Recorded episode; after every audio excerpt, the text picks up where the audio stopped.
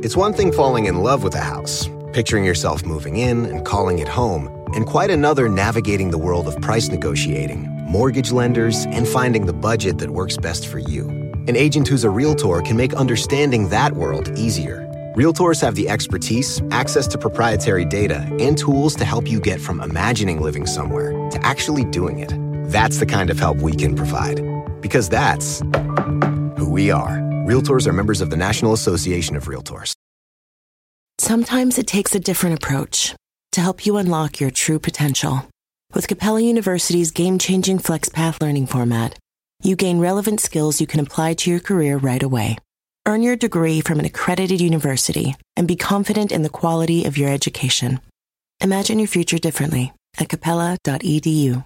Capella University is accredited by the Higher Learning Commission. Learn more at capella.edu/slash accreditation.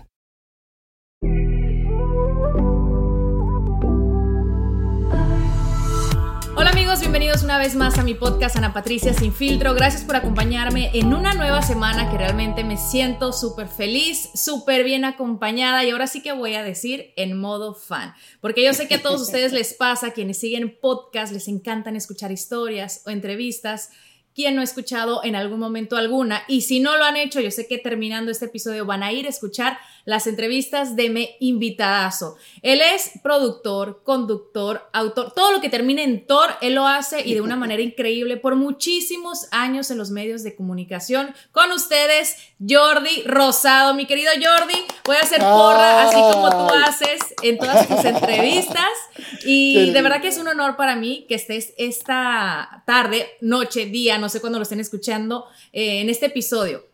Ay, Anita, qué linda, qué linda, la verdad, contentísimo de estar contigo y estoy feliz, feliz siempre de poder platicar y más a toda tu audiencia, a toda la gente que sé que te sigue, a todos tus seguidores de todas maneras. Así es que yo feliz y aquí listo, tú dices rana y yo salto. Y si dices sapo, ¿cómo? sé que no paras. Oye, de verdad que yo no sé cómo te das tiempo de hacer tantas cosas porque me imagino entre producir una entrevista, la otra, tus programas, eh, también eh, tu podcast, porque también es parte de los episodios eh, de los programas de Pitaya, que tienes un podcast con Marta Gareda de todo... de, ¿Cómo es? De todo, de todo mucho. De todo, de todo, mucho. O sea, no has parado por muchos años. Eh, yo te sigo, te conozco a través de la televisión, pues cuando ahora sí viví en México, pero tienes una trayectoria larguísima. Has hecho ahora sí que de todo mucho. Pero recientemente yo me he vuelto súper fan, como te mencionaba hace unos momentos, de tus entrevistas en tu canal de YouTube. ¿Cuándo sientes tú, Jordi, que llegó este momento en que todo el mundo espera esa entrevista que salga los domingos, que tengas un nuevo invitado, una personalidad, no solamente de la televisión, sino también como políticos, o sea, de todos los ámbitos? Pues fíjate que ha sido una sorpresa muy linda, que yo creo que de alguna manera se estuvo creando durante muchos años y yo no me había dado cuenta. Fíjate que pues yo llevo ya un rato conduciendo, como ustedes saben, algunos lo saben, estuve en un programa que se llama Otro Rollo, en Esta Cañón y en diferentes programas, ¿no? En el programa de hoy. Pero este, yo siempre tuve muchas ganas de platicar, ¿no? De la parte emocional, de la parte personal, porque yo soy una persona muy emocional. Y, yo trataba de decir a los productores, bueno, más, no a los productores, porque mm, este, más bien a los ejecutivos, que son los que tomaban las decisiones, quería decirles como, oye, es que a mí me gustaría mucho platicar con la gente, oye, es que yo me siento muy cómodo en ese, en ese ámbito de platicar, de hablar de emociones, de sacar realmente pues lo que tenemos dentro, ¿no? No solamente hacer chistes o divertirnos o hacer un doble sentido, un albur, sino, o, una comedia física, ¿no? Como en otro rollo hacíamos mucho o en esta cañón, sino que a mí, o sea, conclusión, como que, que les quería decir, es como mi mero mole es el asunto de platicar. Yo lo que más amo es, llego a una fiesta y me siento y si te conozco y me dicen, no, Ana, te, me empiezo a platicar contigo y si voy con un policía o con alguien en el taxi, yo soy de los que, ya ves que hay gente que dicen que no les gusta que les hablen en el taxi. Yo soy de los que voy con el taxista y yo le hablo a él. Oye, ¿cómo le ha ido hoy? ¿Y cómo tal? ¿Y cómo empezaste? Eh, en un mercado, en un, super, en, un, en un supermercado, en cualquier lugar me gusta platicar con la gente. Entonces yo le había dicho mucho a los ejecutivos eso, pero no sé si no les importaba o no lo sabía yo expresar bien o no era importante en ese momento o no lo vieron como una opción viable. Y después de eso eh, salió un programa donde ya dijimos, bueno, ahora sí vas a entrevistar uno a uno y, empezó primero en televisión, luego lo pasamos a YouTube y cuando entró a YouTube fue una locura, ¿no? Porque nunca nos imaginamos la cantidad de gente que iba a, a verlo. En realidad fue un accidente, ¿eh? mucha gente no sabe esto. Estábamos haciendo en televisión, y le está yendo muy bien en televisión, llevábamos cuatro meses y era el número uno de rating de donde estaba, pero lamentablemente hubo un problema de presupuestos por la pandemia y se cancelaron muchísimos programas en, eh, en la televisora. Entonces nos dijeron, oye, pues no, no va a poder seguir el programa. Y yo, ¿cómo crees? Sí. Y yo dije, bueno, pues ni modo. Y de repente me quedé pensando en la tarde, dije, qué lástima, caray, porque este programa lo estaba disfrutando tanto. Estoy disfrutando tanto la entrevista, o sea, ah, digo, después de trabajar 30 años en los medios, pues no todo lo disfrutas tanto como algo así, inclusive cosas nuevas que dices, ah, está padre, pero no que me esté derritiendo por hacerlo, ¿no? Y en esto sí me estaba derritiendo por hacerlo. Entonces dije, ay, qué lástima, caray, qué lástima, porque me estaba encantando. Y de repente alguien me dijo que estaba conmigo, me dijo, ¿y por qué no lo haces, no lo haces en tu canal de YouTube? Y dije, pues sí, mi canal de YouTube la verdad es que no iba tan bien.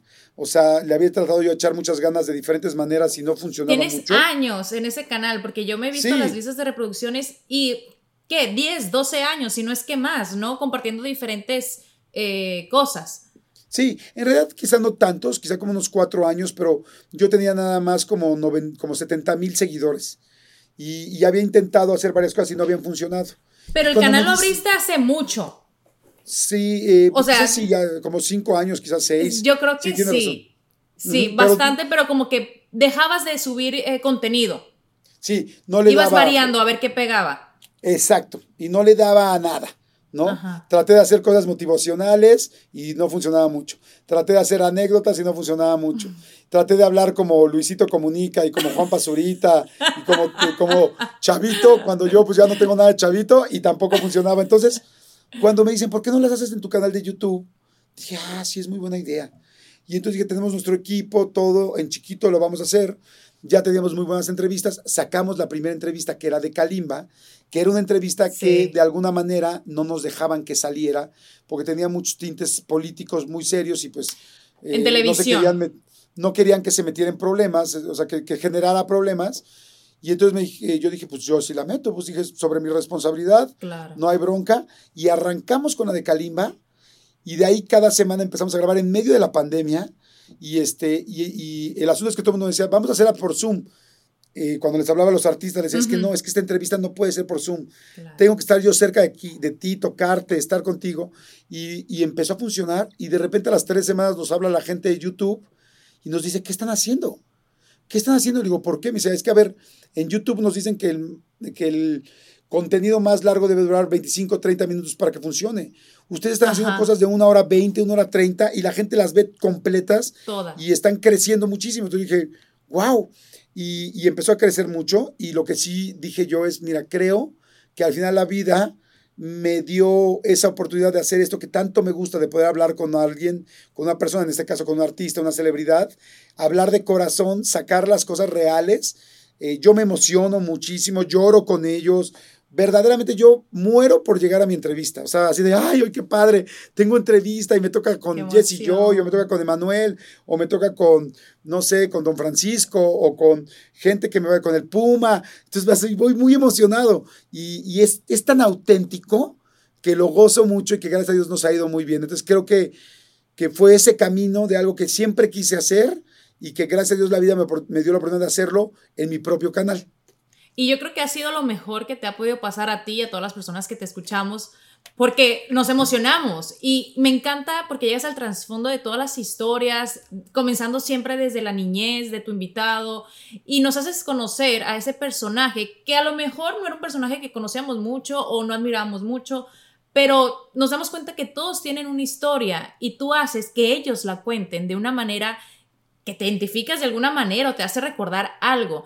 Eh, Jordi, yo creo que, como te digo, ha sido lo mejor que te ha podido pasar porque en la televisión, que yo todavía trabajo en televisión, sabemos que hay muchas restricciones. Uno tiene que cuidar mucho las palabras, cuidar mucho lo que dice, lo que no va a decir y los tiempos. Entonces, acá no tienes límite de tiempo ni nada de eso, ni... O sea, tú puedes hablar corrido y, y no necesitas editar. Obviamente para los comerciales, que hasta yo los escucho con gusto porque yo sé que es parte del programa, y, eso es lo padre, ¿no?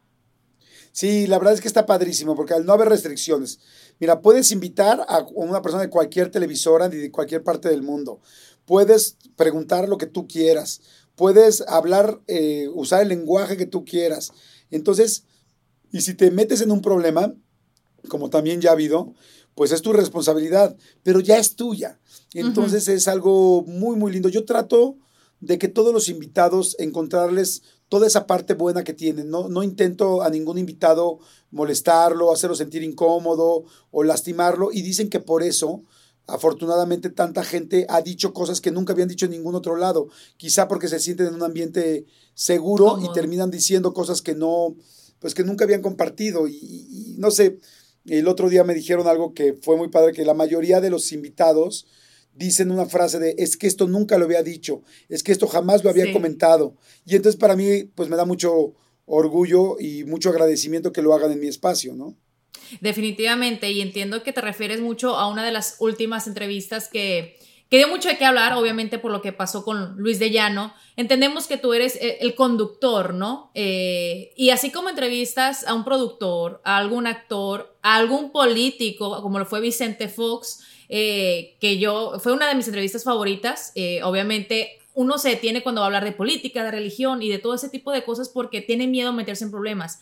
Sin embargo, tú estás comunicando, estás siendo esa persona que estás dando a conocer la historia o, como decimos, eh, hay algo más siempre detrás de cada persona. ¿Cómo manejas tú eso cuando te, te, atacan o te sientes atacado de por qué entrevistas a esta persona o cómo permites que digan eso? Eh, ¿Cómo lo manejas tú teniendo tantos años de trayectoria y estando en el medio por mucho tiempo? Claro. Pues mira, gracias, muy buena pregunta. La verdad, yo lo que siempre les digo es, yo soy un comunicador. ¿no? Yo no soy un periodista, soy un comunicador y una persona que busca verdaderamente poder llegar al corazón del invitado, a sus historias, a su vida, para que todos los demás la podamos conocer.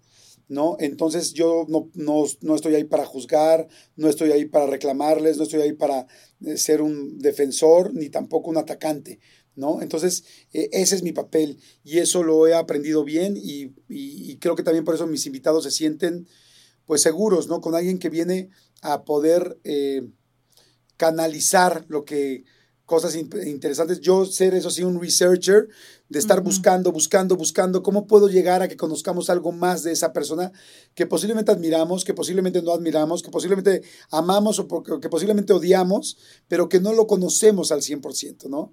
Yo alguna vez escuché, hay algo que me gusta mucho, que nosotros vemos una escena de una persona, una situación, pero no conocemos el full film, no conocemos la película completa. Y les voy a dar un ejemplo muy rápido, ¿no? Eduardo Yáñez. Mucha gente sabemos que Eduardo Yáñez pues tuvo este problema en una alfombra roja donde le dio una bofetada muy seria a un periodista, ¿no? Y lo cual pues está tremendo. Y este está tremendo, ¿no? Pero bueno, sucedió. Y entonces, eh, eh, cuando yo le pregunto, vean la entrevista con Eduardo Yáñez, este, yo le pregunté, oye, estuvo fuerte lo de la bofetada así, ¿te arrepientes? No.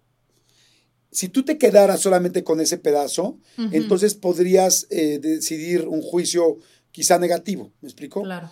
Pero, por ejemplo, en la entrevista, cuando platico con Eduardo Yáñez y me doy cuenta, que yo no sabía, que él le pregunté, ¿dónde naciste? ¿Dónde viviste de chico? No, pues vivía con mi mamá. ¿Y dónde vivía? No, pues mi mamá era celadora de una cárcel que se llama Lecumberri, que era la cárcel más fuerte, de, más seria de México, la más dura. Y, este, y digo, ¿y con quién vivían? No, pues vivíamos luego con mi abuelita. ¿Y tu abuelita qué se dedicaba? También era celadora de la misma cárcel. Le dije, ¿cómo? ¿Y tú dónde vivías? No, pues con ellos. ¿Y vivían dónde? Pues ahí, en la cárcel. Le dije, ah, ¿había unos departamentos? No, la verdad, no. La verdad era una celda que la condicionaron a mi mamá y a mi abuelita. Y entonces él creció con todos los prisioneros durante de los 5 años a los 12 años de su vida. Y entonces él platicando y entonces viviendo pues cosas que había de agresión, cosas que había un tipo de lenguaje, un tipo de, vida. Que se, imagínate un niño de cinco años o seis años saliendo en el patio con todos los prisioneros, que también respeto a, muchos prisioneros, porque también hay mucha gente que está ahí injustamente, o otros que están pagando y ya pagaron su, error, ¿me explicó? Entonces él crece en ese medio. Después me platica lo que pasó unos días antes de que le hicieran esta pregunta de su hijo, que su hijo lo estaba atacando, los problemas personales que tenían ellos dos, la llamada que él tuvo con su hijo antes. Entonces ahora entiendes que cuando llega a ese punto y le preguntan y le están haciendo quedar como un mal papá, un mal papá, un mal papá para, para una situación, entonces él pierde la cabeza. En ningún momento justifico lo que hizo. ¿Me explico? Pero entiendes un poco más de la del otro lado de la historia. Claro. ¿Me explico? Lo que no pasa en televisión. O sea, ¿por qué? Porque necesitan ese momento amarillista, ese momento boom, y no hay nada más. O sea, no hay un trasfondo. Solamente tienes esa escena. Y no tienes qué pasa en la película antes y qué pasó después, ¿no? Exacto. Y, este, y entonces yo le pregunto, por ejemplo, este, Oye, ¿y, cómo te sentiste? Me, me sentí muy mal con la gente que me contrató, con los patrocinadores, con todo el mundo. Y le pregunto, ¿y tienes un problema de, carácter? ¿Tienes un problema de anger management? Y me dice, sí. Entonces, cuando, cuando la gente te dice la verdad y cuando la gente te dice las, el pre y el post, es más fácil entender a las personas y eso es lo que a mí me gusta hacer en la vida, ¿no? Entonces, ahora, que tengo afortunadamente 90 casi 100 entrevistas ahorita en mi canal con gente muy importante, todos son muy importantes. Es una emoción padrísima poder conocerlos, saber, yo soy el primero que me alucino, que me emociono y que grito de emoción de decir, wow, qué padre lo que me estás platicando, porque pues no lo sabía y qué padre conocerte, ¿no? Claro, y que la gente, el público que te ha visto te conoce.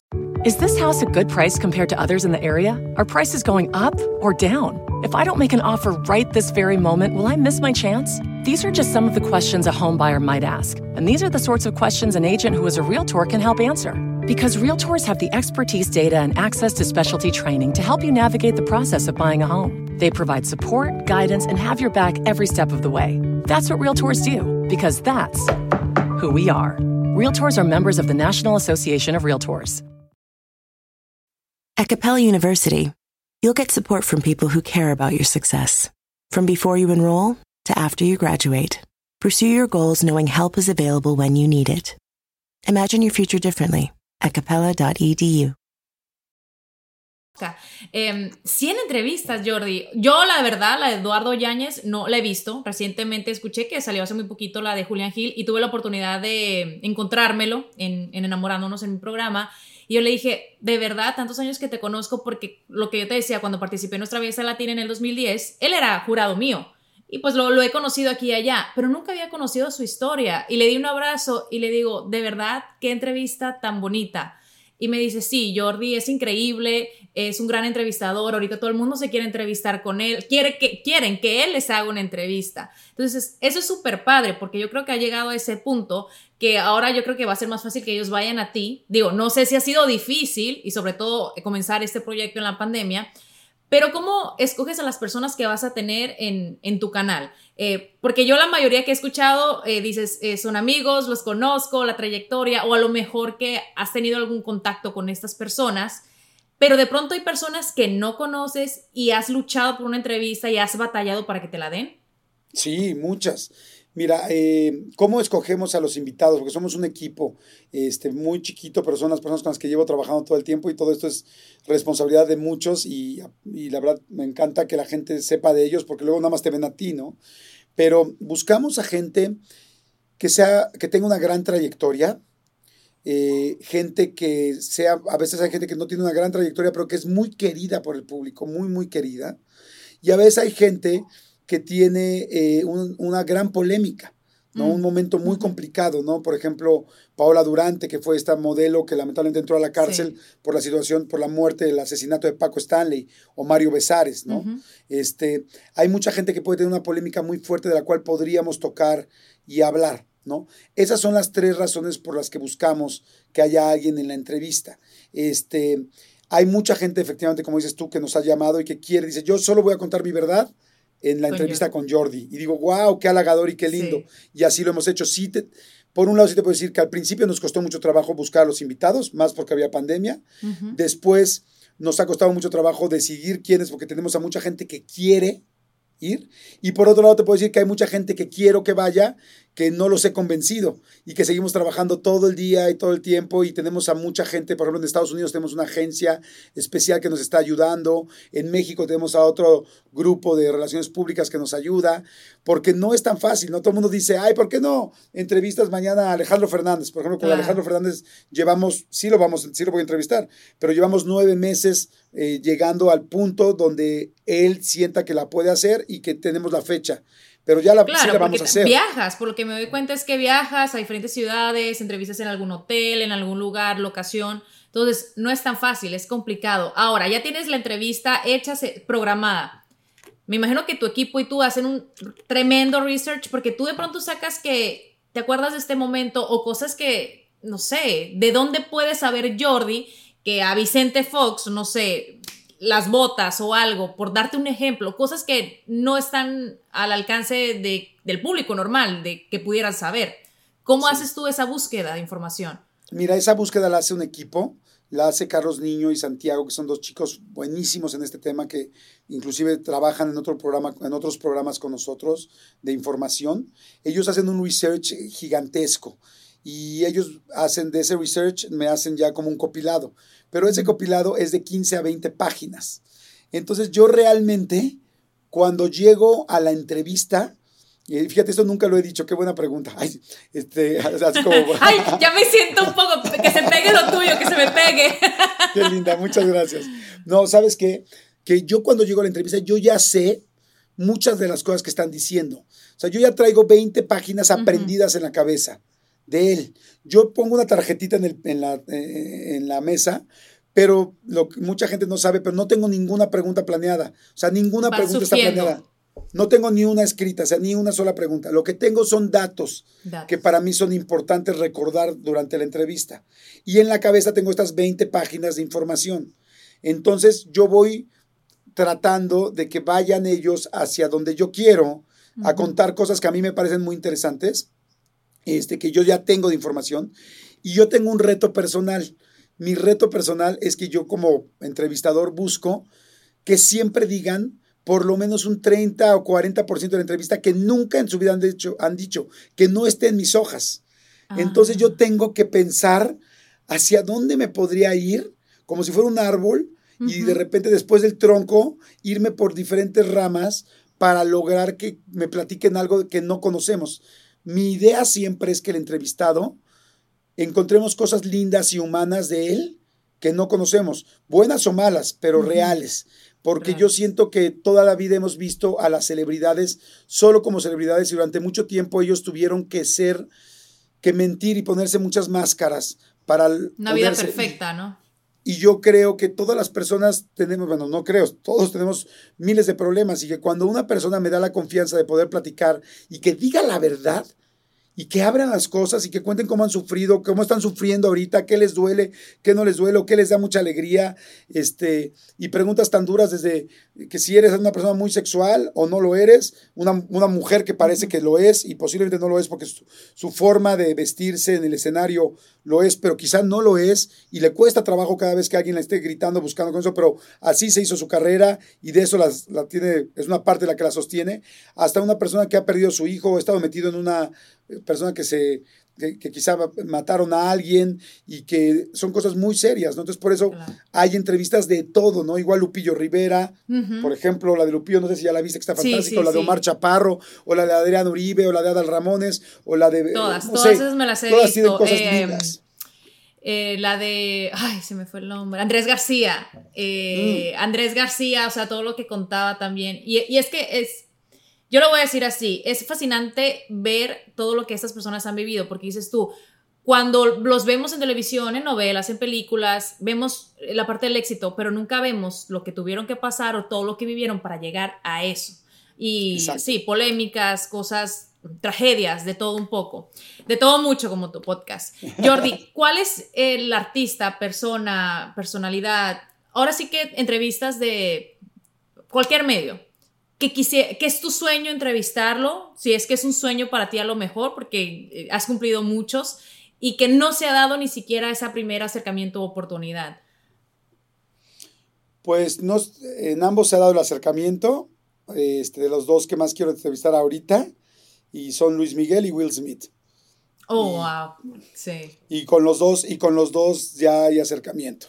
¡Wow! Ay, ¿De verdad? ¡Qué emoción! no, no, de verdad, que, qué emocionante, qué, qué padre eh, llegar a este punto de, de, tu carrera. Y yo sé que, y, y lo escuchaba en, también en la entrevista, ay, se me va el nombre, yo soy pésima con los nombres, pero que, o sea, el trabajo, a veces trabajas demasiado eh, sientes que de pronto tú te pierdes cosas o estás esforzándote demasiado en el trabajo y en esto que haces que te va tan bien y dejas cosas por un lado, ya sea tu salud mental, personal, familiar. Fíjate que sí, sí, siempre he trabajado mucho y siempre he tenido ese problema, porque es muy complicado poder balancear la vida en este aspecto. También he aprendido que en este medio, cuando algo funciona, tienes que aprovecharlo. No, muchas veces hay gente extremadamente talentosa y buena que a veces tienen solamente una oportunidad en su vida para un proyecto que funciona. Inclusive conozco a mucha gente muy talentosa que no ha tenido la oportunidad de tener un gran momento. Este definitivamente es un gran momento. Ahorita ya nos están catalogando como la entrevista en español en redes más importante, la más grande. Entonces, sí está duro, la verdad sí estoy cansado, sí es, sí es difícil, eh, tanto trajín y tanto trabajo, pero también siento que hay que aprovechar la, en la vida estos momentos. Yo tengo 50 años y siento que con esta energía, sinceramente, mi querida Anita, este, me quedan 10 años. Y, si yo no aprovecho este momento que, gracias a Dios la gente me está dando la oportunidad, entonces eh, estaría dejando pasar una, una parte muy importante de mi vida. Y además hay otra cosa que es muy básica para los que somos papás. Yo soy papá de tres hijos y tú quieres dejarle lo más que puedas a tus tres hijos, sin perder y sin dejar el tiempo.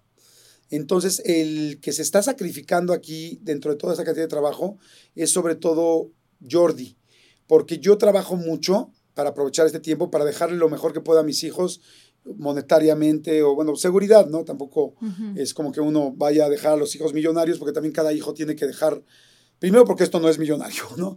Y segundo porque, porque al, final yo también creo que cada hijo y cada persona tiene que hacer su esfuerzo para hacerse en la vida, ¿no? No puedes resolver la vida a nadie. Pero, este, pero yo soy muy, como ya tuve ese problema cuando me divorcié, de de repente trabajar mucho y perder las cosas importantes de tu vida por las menos importantes.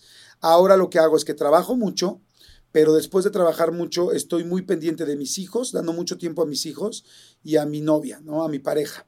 Sin embargo, sí me estoy dando cuenta que el que se me está olvidando soy yo que estoy muy cansado, que de repente hay momentos de que dices, Madre Santa, o sea, ya no sé ni de dónde me hablan. Este, ahorita acabamos de ir a Miami, por ejemplo, y regresamos, hicimos cinco entrevistas en tres días. Cada entrevista tarda cuatro horas aproximadamente. Ustedes ven un minuto y cacho, perdón, una hora y cacho. No, una hora y media. Dura cuatro horas.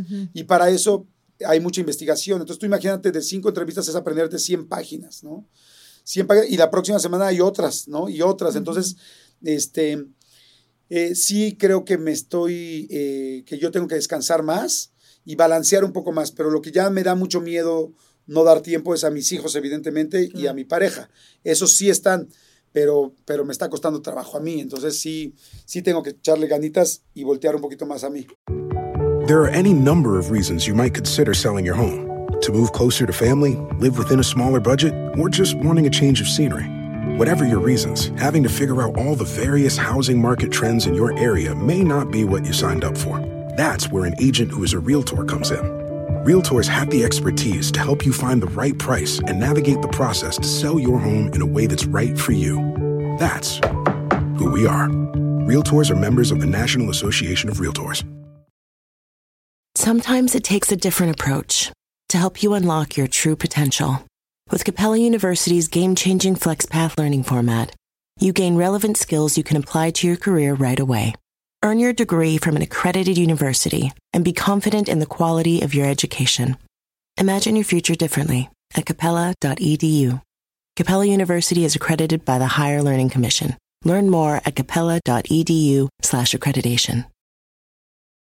Exacto. Bueno, eh, con esto te doy las gracias nuevamente por tu tiempo, porque por eso mismo que me platicas, o sea, de verdad no sabes cuándo te agradezco por tomarte el tiempo de venir aquí eh, a mi podcast, porque como te digo, llevo ya muchos meses escuchando tus entrevistas, me faltan mucho, yo sé que las voy a terminar y eres un amigo que me acompaña, aunque tú no lo sepas, y así como a mí acompañas a muchísimas personas, millones, porque tus entrevistas eh, tienen millones de reproducciones eh, y, y de verdad, Jordi, gracias por eso, porque a veces en este país, sobre todo en los Estados Unidos, nos sentimos solos, aunque tenemos familia, eh, amigos que nos acompañan, de pronto cada quien tiene sus obligaciones y sentir que una persona está ahí platicándote a través de una entrevista, pues no te sientes solo, estás acompañado. Así que gracias por eso. El mayor de los éxitos, sé que van a, venir y se te van a dar todas esas entrevistas que tú quieres y deseas y vas a hacer feliz a muchas personas, sobre todo a quienes son fanáticos de esas personalidades que, tienes en tu programa en, en YouTube. Ay, gracias, Anita. Yo te agradezco mucho. Te agradezco mucho tu plática, tu tiempo. Y, este, y al contrario, les digo, fíjate que el mercado de Estados Unidos ha crecido de una manera impresionante. Casi está ya igual que el de México. Y yo estoy muy agradecido con toda la gente, con todos los latinos, todos los hispanos que, nos, que me ven y que nos escuchan en Estados Unidos. Gracias, sé, he tenido la oportunidad de, algún día hice un libro este, donde hablaba de pues, todos los chicos y todas las personas que, pues, que cambiaron de país para poder tener una mejor vida y para poder darle una mejor vida a la gente que aman y que quieren. Entonces yo saber que los puedo acompañar, yo saber que podemos estar juntos, yo saber que puedo ser un ratito de su vida para distraerlos, para darles o risas o momentos emocionales, o lindos, no sabes lo feliz que me hace. Entonces les mando un saludo a todos. Este, mucha gente lo que necesita es más contenido, ¿no? Por eso ven Ana Sin Filtro, por, eso escuchan tu podcast o ven tu podcast. Eh, afortunadamente los invito a que vean las entrevistas. Hay muchas, por ejemplo, la de Eugenio Derbez está lindísima, véanla, está en dos, eh, en dos entregas.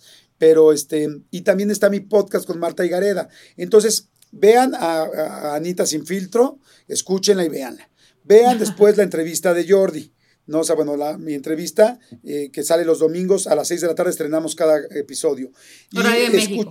El horario de México, exactamente. Este, y escuchen el, el podcast con Marta Gareda que se llama De Todo Un Mucho, que también está en Pitaya. Entonces, los tres somos hermanitos de Pitaya. Oye, y, es súper cómico porque yo veo en TikTok eh, este chavo que les hace doblaje a ti, a Marta. Y a es Súper cómico. Sí, me encanta. o sea que es una gran variedad de, de temas, de contenido sano, divertido y bueno, porque ahorita tenemos de eso de sobra y realmente no todo nos nutre ni nos deja algo. Así que mi querido Jordi, un placer eh, tenerte aquí y bueno, aquí para lo que se te ofrezca eh, estamos y gracias por esas entrevistas y por todo tu trabajo y felicidades por tu trayectoria que tú dices 10 años, estás loco, luces súper joven y tienes todavía más si Dios así lo permite. Muchas gracias, pues escúchenlos, ya saben, aquí en todas las en Pitaya, la entrevista a Ana y de todo un mucho. Y saludos y por favor escríbanos, escríbanos, me encanta ver sus comentarios. Gracias Anita, te mando un beso y muchas gracias y felicidades por todo lo que has logrado. Gracias, igualmente. Gracias por acompañarnos en este episodio. Ya saben, los esperamos la próxima eh, semana con un episodio más, tanto en mi podcast como en el Jordi Rosado.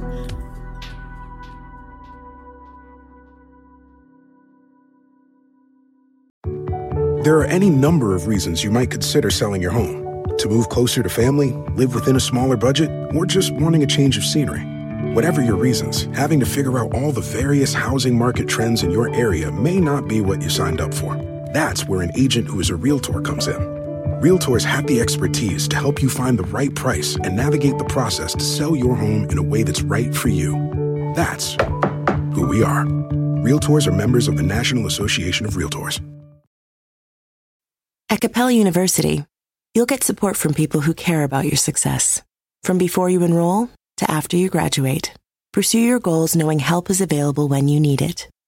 Imagine your future differently at capella.edu.